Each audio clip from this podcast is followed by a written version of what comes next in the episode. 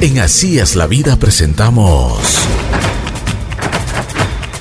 a nuestro invitado.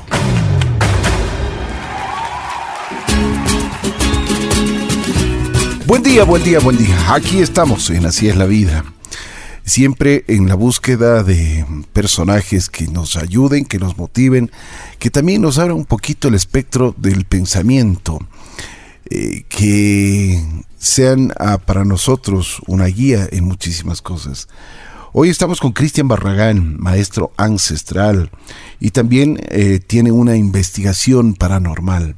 Así que vamos a conversar con Cristian. Cristian, ¿cómo estás? Bienvenido. ¿Cómo te va? ¿Bien? Buenos días, Ricky. Sí, un gusto de, de la invitación y siempre, como tú dices, aportar a esas personas o a la humanidad estos aspectos para abrir conciencia para ser unas buenas personas y más que todo tener una salvación o una búsqueda en nuestro interior más que tratar ¿Qué edad, de, qué edad- de qué edad tienes tú, Cristian? Eh, yo estoy cursando ahorita ya 40 años. ¿En dónde naciste? Eh, soy originario aquí de Quito, De Ecuador. Quito, Sí, quiteño, como se podría decir.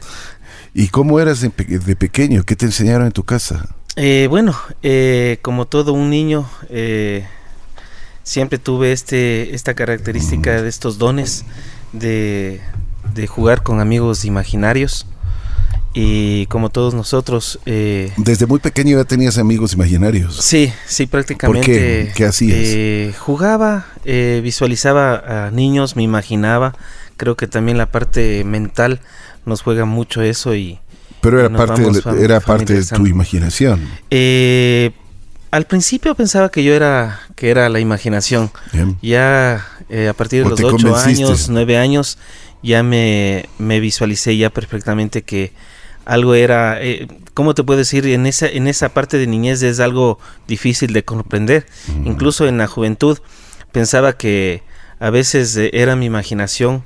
En la juventud a veces uno en, en tragos eh, visualizaba, pero me imaginaba que era tal vez las copas, pero relativamente ya a partir de los 25, ¿Y 24 ¿Pero qué años. veías tú, por ejemplo? Eh, personajes, personajes que me hablaban, me, me- me ayudaban, me comentaban.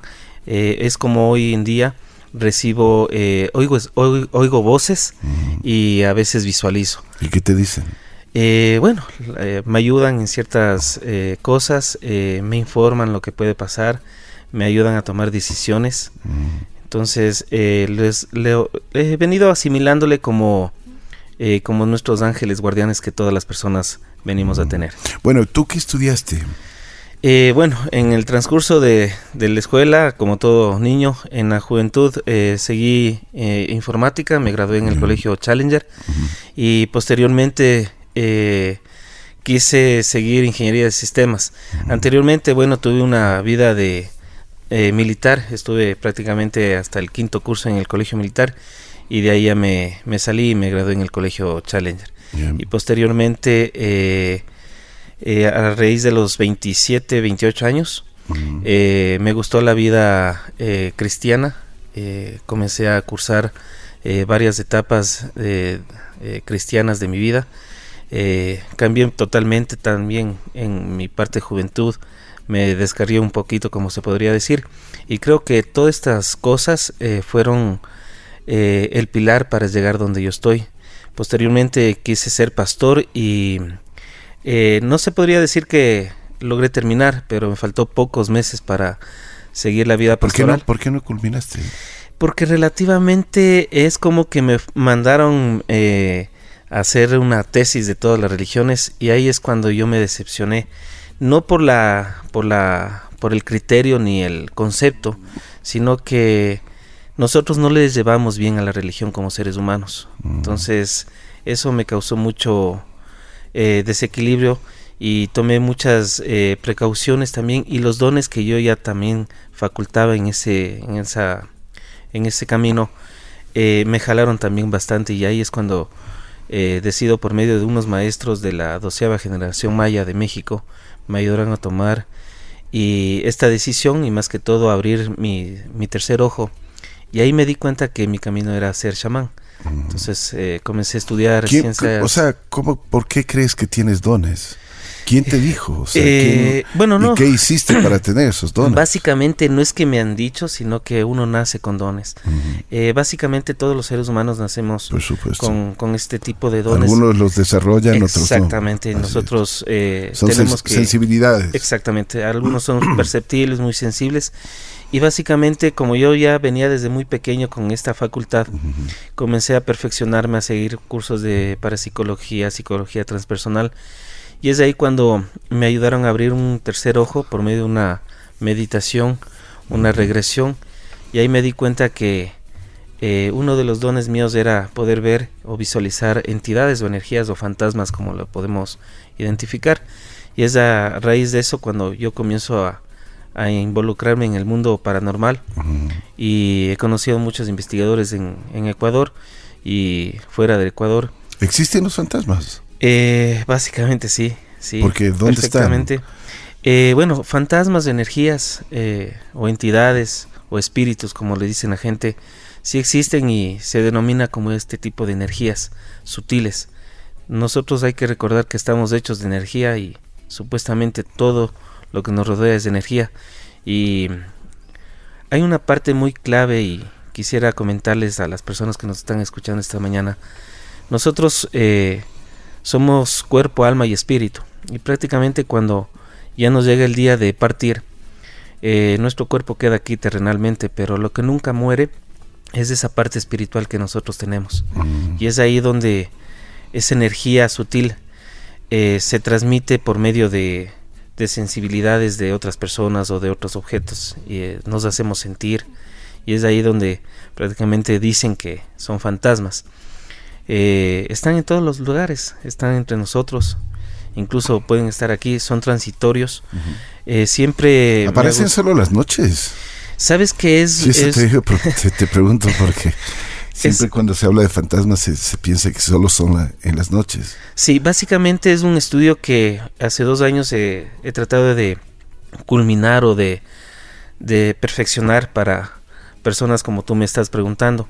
Eh, tuve la oportunidad de hacer una investigación en el ex penal García Moreno Bien. y tomé la decisión de, de hacer ese, esa investigación de acuerdo a tu pregunta, si, si, si existen en las mañanas o en las tardes, no solo en la noche como nos imaginamos o nos han comentado. Así es.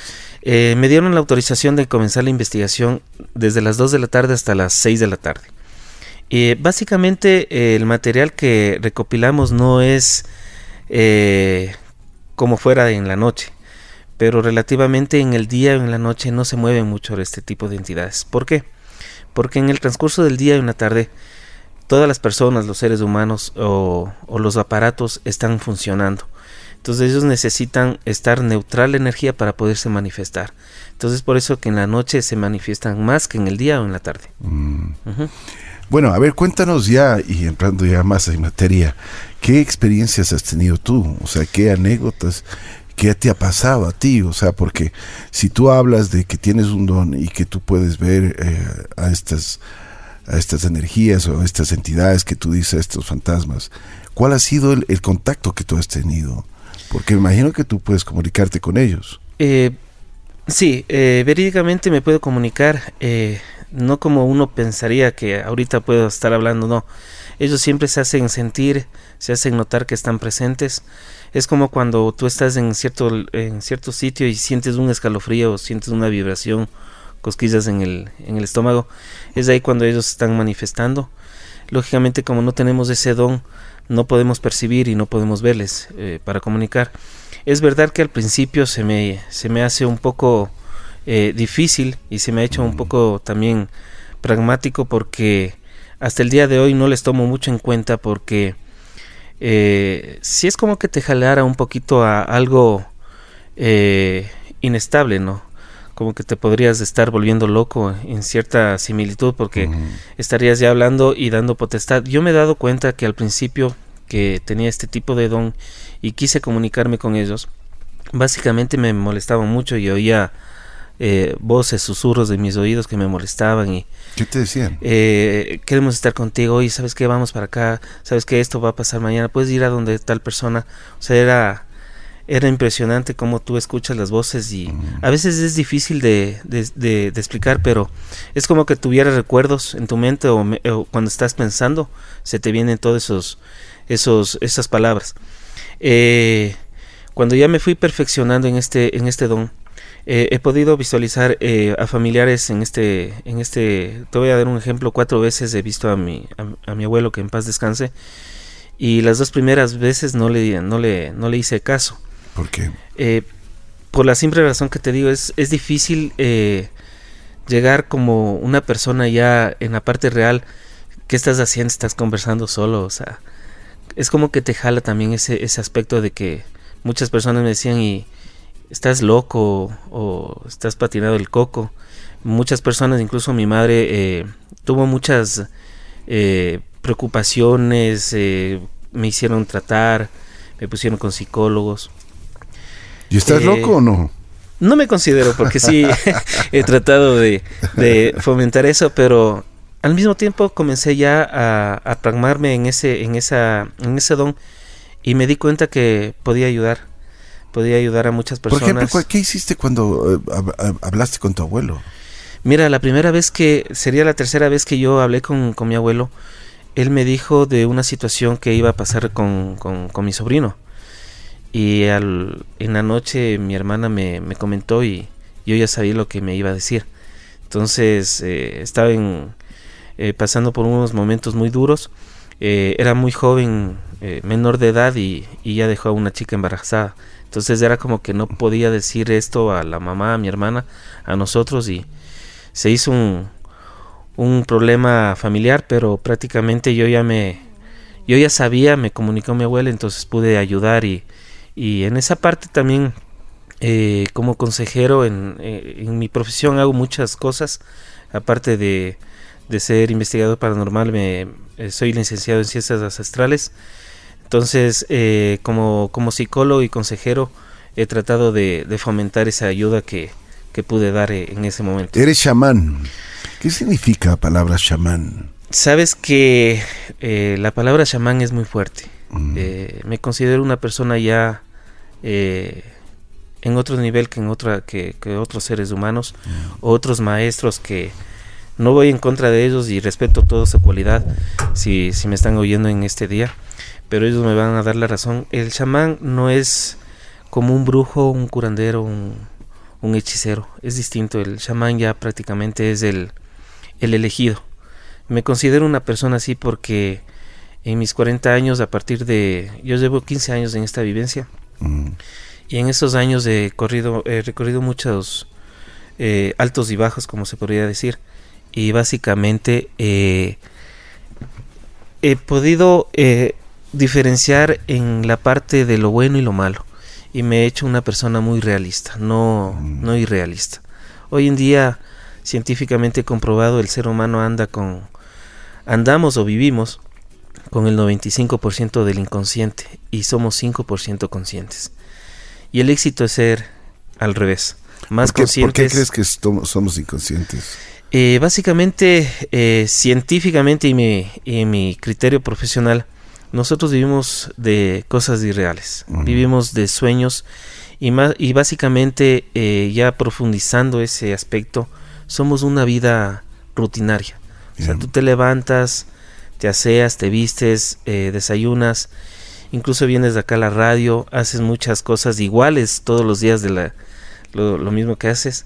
Entonces nosotros tenemos que ser eh, no rutinarios, irreales. Es como el concepto que siempre escuchamos en el día a día, eh, que no te preocupes de los errores, nosotros aprendemos. Eso es una locura, porque hay personas que viven cometiendo los mismos ocho errores y siguen siendo las mismas personas. Y no aprenden. Exactamente. O sea, no aprendemos. Exactamente. Eh, uno de los mensajes que eh, posteriormente vamos a, seguir conversando es de, recibo mensajes de luz, eh, quisiera contarte cómo fue eso, pero uno de los mensajes que me dieron es que en vez de, de cometer los mismos errores y tratar de cambiar, es mejor de cometer los mismos errores, pero ser fuertes. Cuando tú eres fuerte, te das cuenta de lo que hiciste y no lo vuelves a hacer. Ese es eh, uno de los de los segundos eh, decretos del cosmos universal, que es el poder. Prácticamente el poder es la fuerza de nosotros, eh, tanto eh, de cuerpo o mental o espiritual. Mm.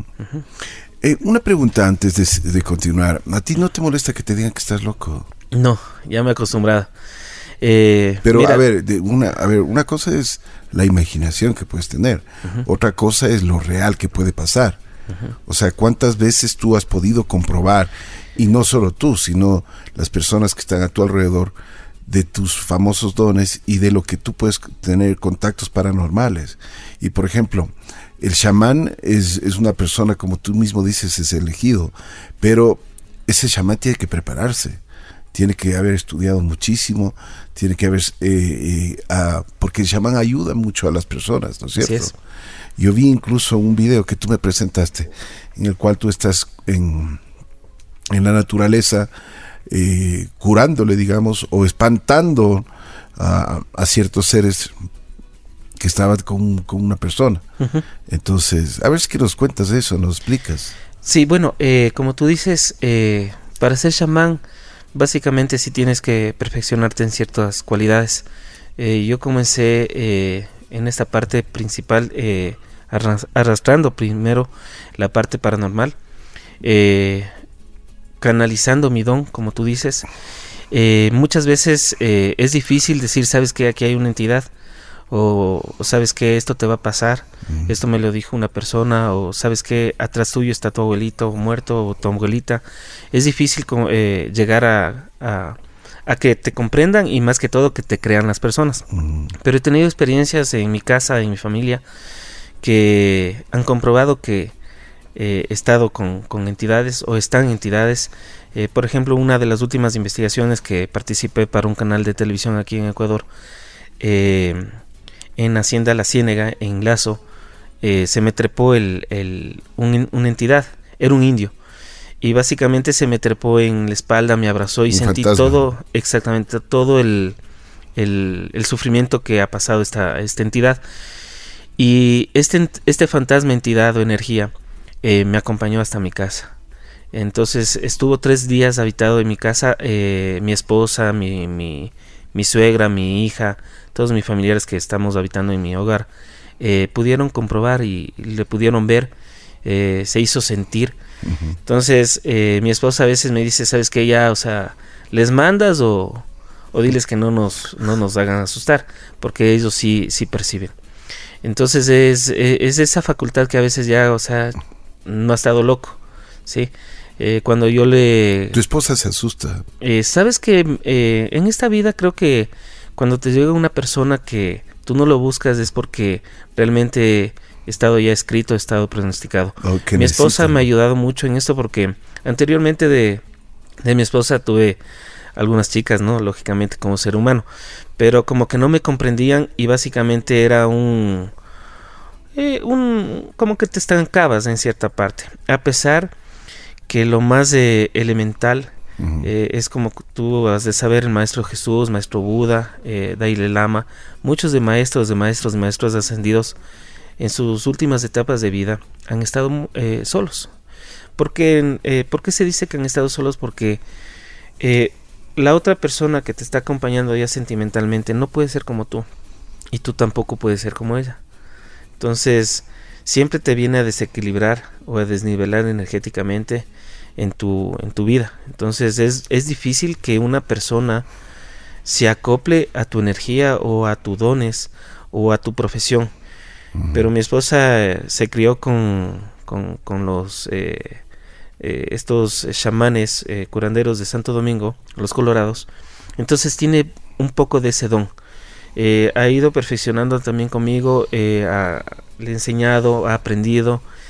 algunas veces ella me, me ha soplado eh, porque tú no te puedes limpiar eh, de, ciertas energías fuertes.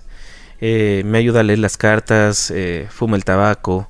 Entonces también esa parte me ha ayudado bastante porque mm. si no les no le gustaría, tengo por seguro que estuviera entre la espada y la pared porque también me consideraría una persona muy muy zafada de la cabeza. Me he venido acostumbrando sí porque es como que ya vives con ese con ese don, ¿no? Con esa imperfección para otras personas y una perfección para nosotros porque eh, por medio de este don, aparte de, ver entidades, he podido perfeccionar algunos dones como la sanación, la, imposición de manos. Eh, he sanado a muchas personas por medio de, del chamanismo, de, limpias energéticas con hierbas, pero también al principio, como te comentaba y los comentaba al principio del programa, eh, también tuve una vida cristiana y en la parte de, pastoral yo ya hacía eh, sanaciones eh, espirituales. Entonces he venido perfeccionando. Como tú dices, para ser chamán debía haber aprendido cómo, cómo fue la, la situación.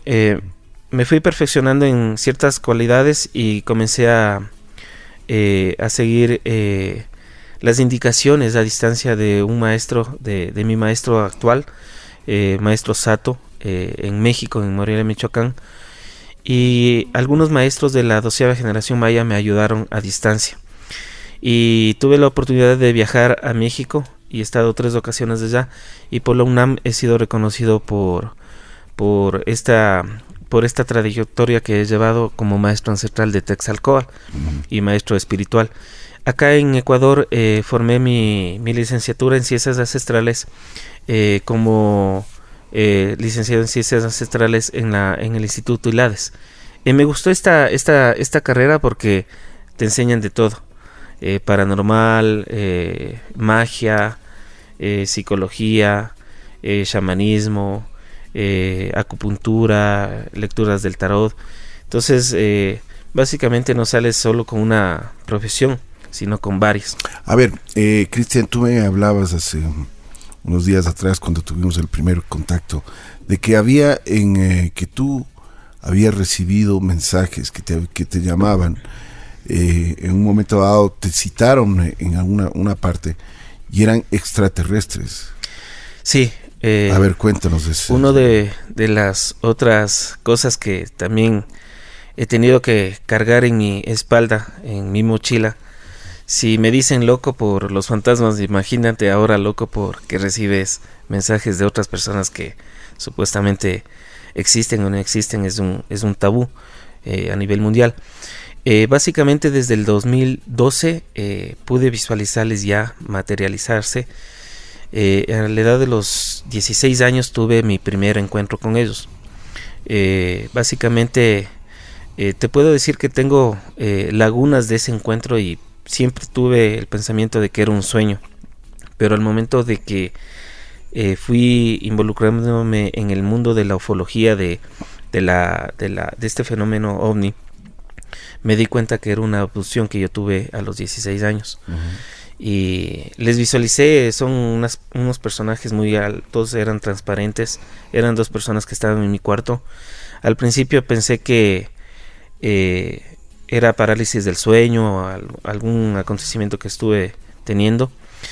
Pero en el 2012, eh, básicamente han de haber transcurrido unos eh, varios años, porque tenía alrededor de unos 33 años en, ese, en esa etapa.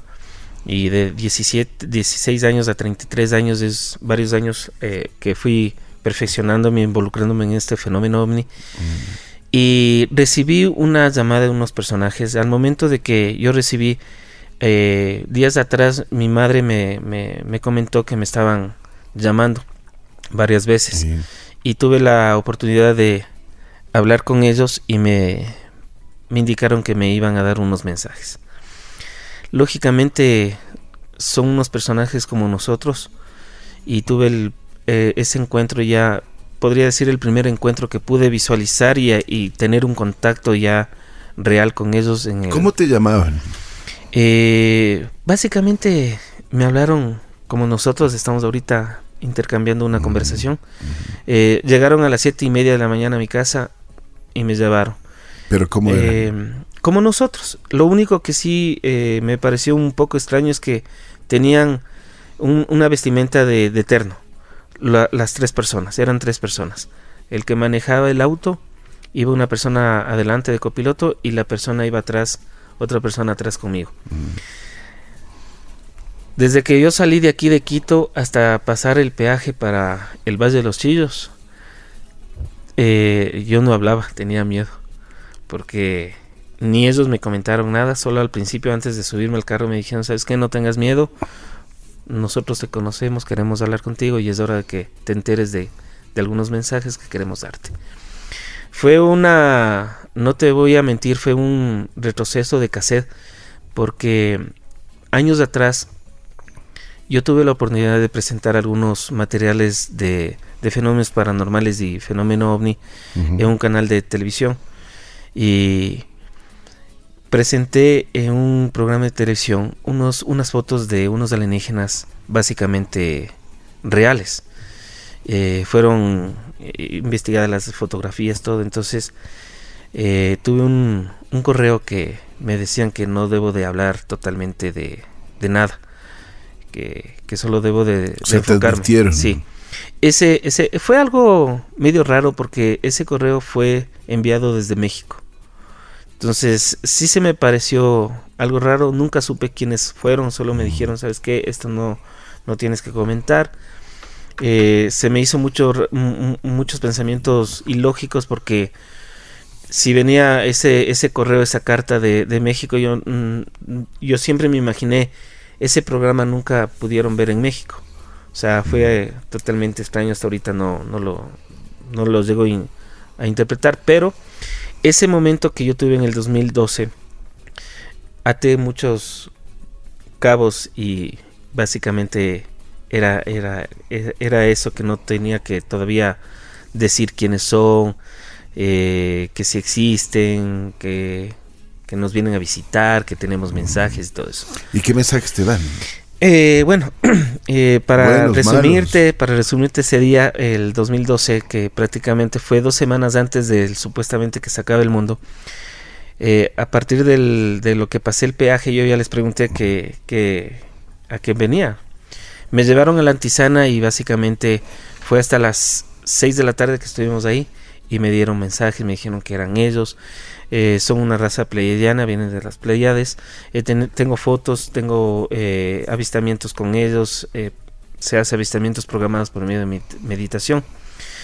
es una experiencia muy, muy bonita estar con ellos y tener el contacto con ellos, porque básicamente te, te transmiten una paz y al mismo tiempo te dan una ayuda, pero básicamente tú no puedes estar haciendo nada porque es un trabajo muy difícil al momento de que tú quieras decir, sabes que esto me dijeron ellos que va a pasar y tratemos de, ayudar o salvar al, al, universo o a las personas.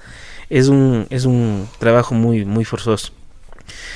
Es distinto estar aquí como, como estamos nosotros atrás de un, de un micrófono. Tú puedes salvar a muchas personas. Pero ponerte al frente de muchos, de muchos humanos y decir, sabes que estos son, esto se hace, es un poco difícil. Los mensajes que me que me dieron en el 2012 básicamente eh, fue para la el crecimiento de la conciencia, el abrirse a la conciencia, eh, comenzar un nuevo Pachacuti, un nuevo amanecer para lo que se viene y lo que se ha venido. Lógicamente, como te estoy diciendo, desde el, desde el 2012 estos mensajes y hoy que estamos en el 2020 eh, ha venido con, ha habido acontecimientos muy muy indiferentes y muy fuertes.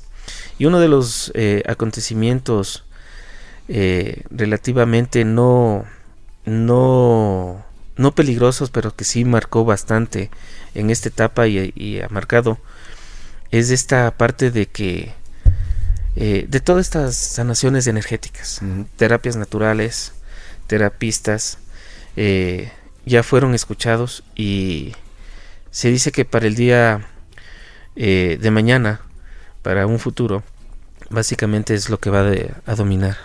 ¿sí? Uno de los mensajes para este, eh, para este 2020 es la aceptación eh, a, la, a, la, medicina alternativa. Y como tú sabes, anteriormente, hace más de dos años atrás, nadie hacía reiki, nadie hacía yoga, nadie hacía meditación, a pesar de que la meditación hace varios años atrás era la, la hipnosis o las regresiones que frecuentemente se, se hacían. Pero ese es el, uno de los mensajes más prioritarios que, que surgió desde el 2012 hasta el día de, de, hoy, hasta este año, que las, eh, la medicina alternativa es la que prácticamente va a gobernar.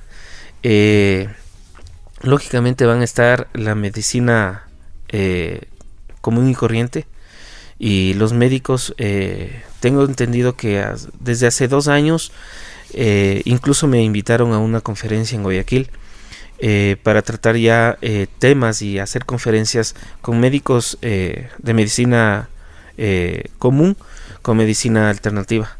O sea, ya se están fusionando y se están uniendo porque se dan cuenta que eh, para la total sanación del hombre es la, la, energía.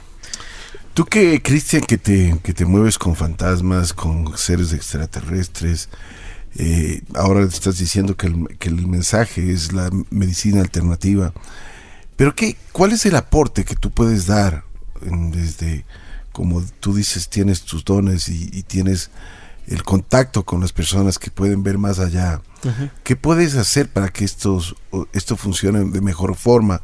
O, muchas veces prevenir, prevenir algo que puede pasar, como tú dices, eh, desastres y ese tipo de cosas, para que no mueran y para que la gente esté por, por lo menos prevenida, ¿no? Y para hacer las cosas. Bueno, eh, como te comento, sí es difícil llegar con un mensaje a, la humanidad, porque básicamente lo primero que te tildan es que está loco, se está inventando o es o quiere sacar provecho de eso económicamente o alguna cosa o tiene algún beneficio. Eh, uno de los de los eh, caminos que me he tratado de, fijar desde el 2012 es tratar de dar este tipo de conferencias eh, a nivel mundial o a nivel nacional aquí en Ecuador. He tratado de, fomentar algunas conferencias, pero lógicamente eh, las personas que deben de estar ahí son las que son deben de estar ahí, son las elegidas. O sea, es difícil